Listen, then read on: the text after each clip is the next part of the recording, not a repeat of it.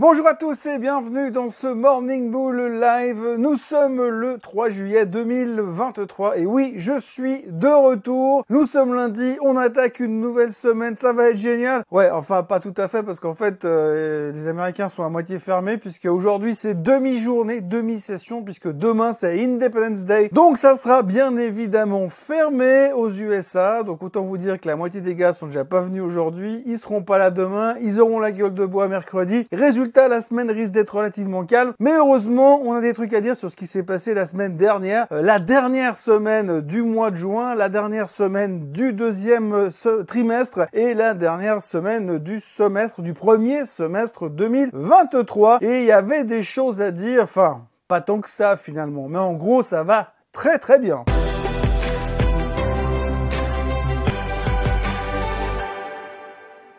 Alors ça va très très bien parce que le S&P 500 termine au plus haut depuis euh, le début de l'année. C'est le meilleur premier euh, semestre depuis 2019. Hein. Alors ça fait 4 ans qu'on n'avait pas eu un début d'année aussi fabuleux. Bon c'est vrai qu'après on a quand même eu le Covid donc c'était un petit peu plus compliqué. Mais l'un dans l'autre les choses se terminent bien euh, sur ce premier semestre 2023 et si on regarde les prévisions qui avaient été faites au début de l'année pour 2023 en entier, eh bien on a déjà pratiquement tout atteint puisque on est quasiment euh, au plus haut par rapport à ce que les meilleurs et les plus bullish des analystes pouvaient attendre pour cette année. Donc on se demande ce qu'on va faire après, mais visiblement il n'y a pas trop à s'inquiéter puisque l'on sait que statistiquement, quand on a un aussi bon début d'année, la deuxième partie ne peut être que aussi bonne. Pas aussi bonne, mais en tout cas bonne globalement puisqu'on sait que historiquement parlant, à plus de 85%, quand on a une période de 6 mois aussi bonne en début d'année, eh bien la deuxième partie est généralement positive. Donc en tous les cas, pas trop de risque d'avoir peur. En tous les cas, on a vraiment le sentiment que pour l'instant, bah, les berriches, euh, ils peuvent juste ranger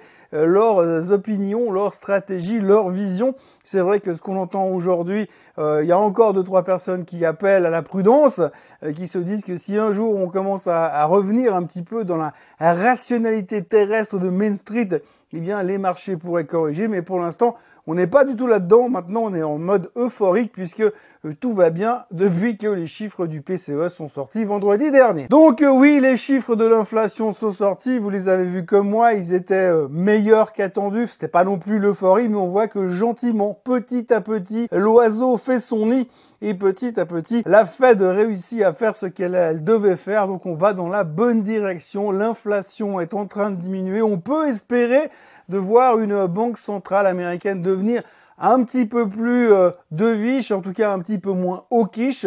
C'est vrai que vu les commentaires qu'on a eu depuis trois semaines, on pourrait s'attendre euh, à quelque chose de différent, mais là c'est vrai que c'était plutôt encourageant et tout d'un coup on est en train de se dire que peut-être, qui sait, la bonne surprise du mois de juillet serait que les taux continueraient à ne pas monter, la pause se prolongerait encore et ce serait une superbe nouvelle. En tous les cas, c'est ce qui a permis au S&P 500 de finir en boulet de canon la semaine dernière et de terminer ce semestre en pleine fanfare. Au-delà du S&P 500, ce qu'il faudra aussi retenir, c'est Apple. Bien sûr, si vous ouvrez un journal aujourd'hui, vous verrez que Apple vient de passer la capitalisation boursière la plus grosse de son histoire, 3000 milliards de dollars. Alors 3000 milliards de dollars, ça veut pas dire grand-chose. Si on transforme ça en chiffres réels, ça veut dire que ça représente deux fois la totalité de la bourse allemande, ça représente deux fois la totalité de la bourse indienne, ça représente 400 milliards de plus que la bourse britannique juste à elle toute seule, Apple est plus grosse que toutes les actions britanniques et même plus. Ça représente également le PIB de l'Italie largement puisque le PIB d'Italie est à 2000 milliards. Ça représente le PIB de la France largement puisque la France est à 2700 milliards de PIB. Et puis alors, ça représente aussi les 200 plus petites capitalisations du S&P 500. Ça veut dire que Apple aujourd'hui, à elle toute seule, elle représente les 200 plus petites sociétés dans le S&P 500. Je vous laisse imaginer, sachant qu'il y a Microsoft qui lui court derrière en termes de capitalisation boursière, ce que ça représente comme taille dans les 5 ou 10 plus gros du S&P 500 par rapport à ceux qui sont en bas de la liste. Et puis quand on regarde les chiffres euh, d'Apple en ce moment, eh bien on peut se dire également que ça n'a pas fini de rigoler puisque cette année, on attend 400 milliards de revenus chez Apple et 100 milliards de profits pour l'année. Franchement, on peut pas dire que ça va mal chez Apple. Et puis le pire ou le mieux dans tout ça, c'est que On se demande vraiment ce qui pourrait les faire dérailler ces prochains temps, mis à part le fait que tout d'un coup quelqu'un sorte un nouveau téléphone qui soit révolutionnaire et que les gens aient vraiment envie de changer d'endroit, ça paraît quand même globalement impossible. Pour encore un autre exemple, pour donner une idée de la taille de Apple, eh bien, si vous prenez rien que le business des AirPods, eh bien, en sortant les AirPods, le business des AirPods de la société Apple en faisant un spin-off, eh bien, ça deviendrait automatiquement une des 500 plus grosses boîtes américaines instantanément. Autant vous dire qu'à ce niveau-là, c'est limite euh, complètement délirant ce qu'on est en train de vivre du côté de cette société californienne. Bref, ce qu'il faut retenir de ces derniers jours, c'est que la fin de ce premier semestre 2023 aura été flamboyante. Il n'y a pas d'autre terme. On ne s'y attendait pas. Bien sûr, merci euh, à l'intelligence artificielle, comme le montre ce dessin euh, à l'instant, mais en tous les cas, ça aurait été génial jusque-là, pourvu que ça dure. Et comme je vous le disais précédemment dans les statistiques, eh bien, ça devrait durer. Si on regarde ce matin en Asie, c'est pareil. Hein. on a eu des chiffres euh, en Chine ce matin qui montraient que le PMI était toujours en maigre forme en Chine, mais par contre, alors il est toujours en croissance, ce qui rassure un petit peu les gens en disant bon, ça va quand même. Le fait qu'on anticipe qu'éventuellement peut-être la Fed pourrait devenir moins au quiche, eh bien, motive les Japonais également. Ce matin, le Japon est en hausse de 1,4 ou 1,5%. Ça continue. On est au plus haut depuis 33 ans sur le Japon.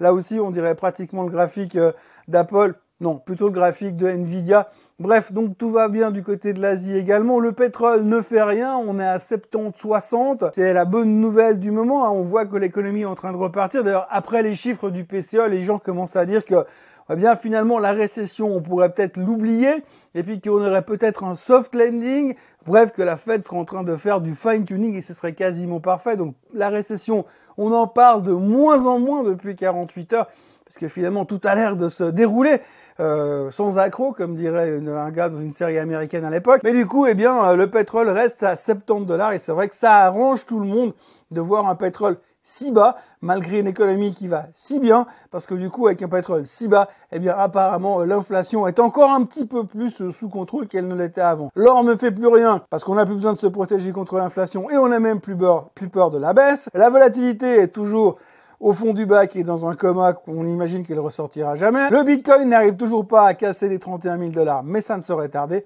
Bref, que demande le peuple? Eh bien, le peuple, il demande des bons chiffres chez Tesla pour rassurer tout le monde. Et ça tombe bien parce que Tesla a publié ses chiffres de vente ce week-end. Hein. donc, euh, Tesla a livré euh, sur le dernier trimestre quelque chose comme 466 140 véhicules euh, durant le deuxième trimestre 2023.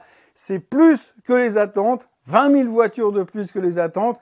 Mais alors là, il y a deux écoles qui s'affrontent. Alors la première école qui s'affronte, c'est évidemment les fans de Tesla qui disent que c'est génial, que la baisse de prix qui a été annoncée ces derniers temps, c'est un coup de génie encore un coup de génie de la part de Monsieur Musk et que du coup ça va ça a boosté et ça va continuer à booster les ventes en Chine qui sont en train de faire un carton si on regarde un peu le breakdown des ventes de ces derniers jours. Donc c'est génial et le gars en l'occurrence le plus bullish des bullish sur Tesla, c'est monsieur Dan Ives de chez Wedbush. Eh bien lui, il estime que les bearish peuvent retourner hiberner sur le cas de Tesla parce que tout va bien. Et l'autre école, eh bien, on est en train de dire que finalement, bah, Tesla, ils ont quand même pris 160% depuis le début du mois de janvier et qu'à côté de ça, il y a un effet positif sur les commandes de Tesla qui a été généré par la Chine, qui a rouvert au début de l'année. Donc les gens sont sortis. D'abord, ils ont été achetés à manger. Ensuite, ils ont été achetés une Tesla. Donc du coup, ça a aussi boosté ces chiffres qui pourraient être un petit peu distordus et on pourrait avoir un retour de manivelle dans les mois à venir, sachant aussi que on voit que la Chine n'est pas aussi dynamique que ce qu'on voudrait bien nous faire croire pour l'instant. On verra comment va se comporter Tesla aujourd'hui. Mais encore une fois, je vous rappelle que de toute façon, la moitié des Américains sont pas là parce qu'ils sont en train de préparer le barbecue, les burgers et les Budweiser pour la fête de l'Independence Day de demain. Donc ça risque quand même d'être très calme en tous les cas jusqu'à mercredi. Et puis dans les autres nouvelles du jour, on retiendra que euh, Pimco, Pimco c'est un des plus gros gérants obligataires du monde. Eux, ils se préparent pour un hard landing économique. On voit encore une fois qu'on n'est pas tous d'accord et que la plupart des bearish sont toujours extrêmement présents, même si pour l'instant ils en prennent plein la gueule, et que ça n'a pas l'air de vouloir s'arrêter dans l'immédiat. Et puis on notera aussi que Madame Yellen va prendre l'avion pour aller en Chine pour aller discuter avec les Chinois pour, pour essayer de calmer les tensions entre les deux pays, ce qui donnera l'occasion à Monsieur Biden de nous ressortir une grosse connerie sur la Chine dès qu'elle sera revenue. Et aujourd'hui, petite journée, donc on aura le CPI en Suisse quand même à surveiller pour nous les Suisses, puisque du coup on verra ce que, en fonction de ce chiffre, ce que la BNS pourrait nous sortir comme surprise ces prochains temps.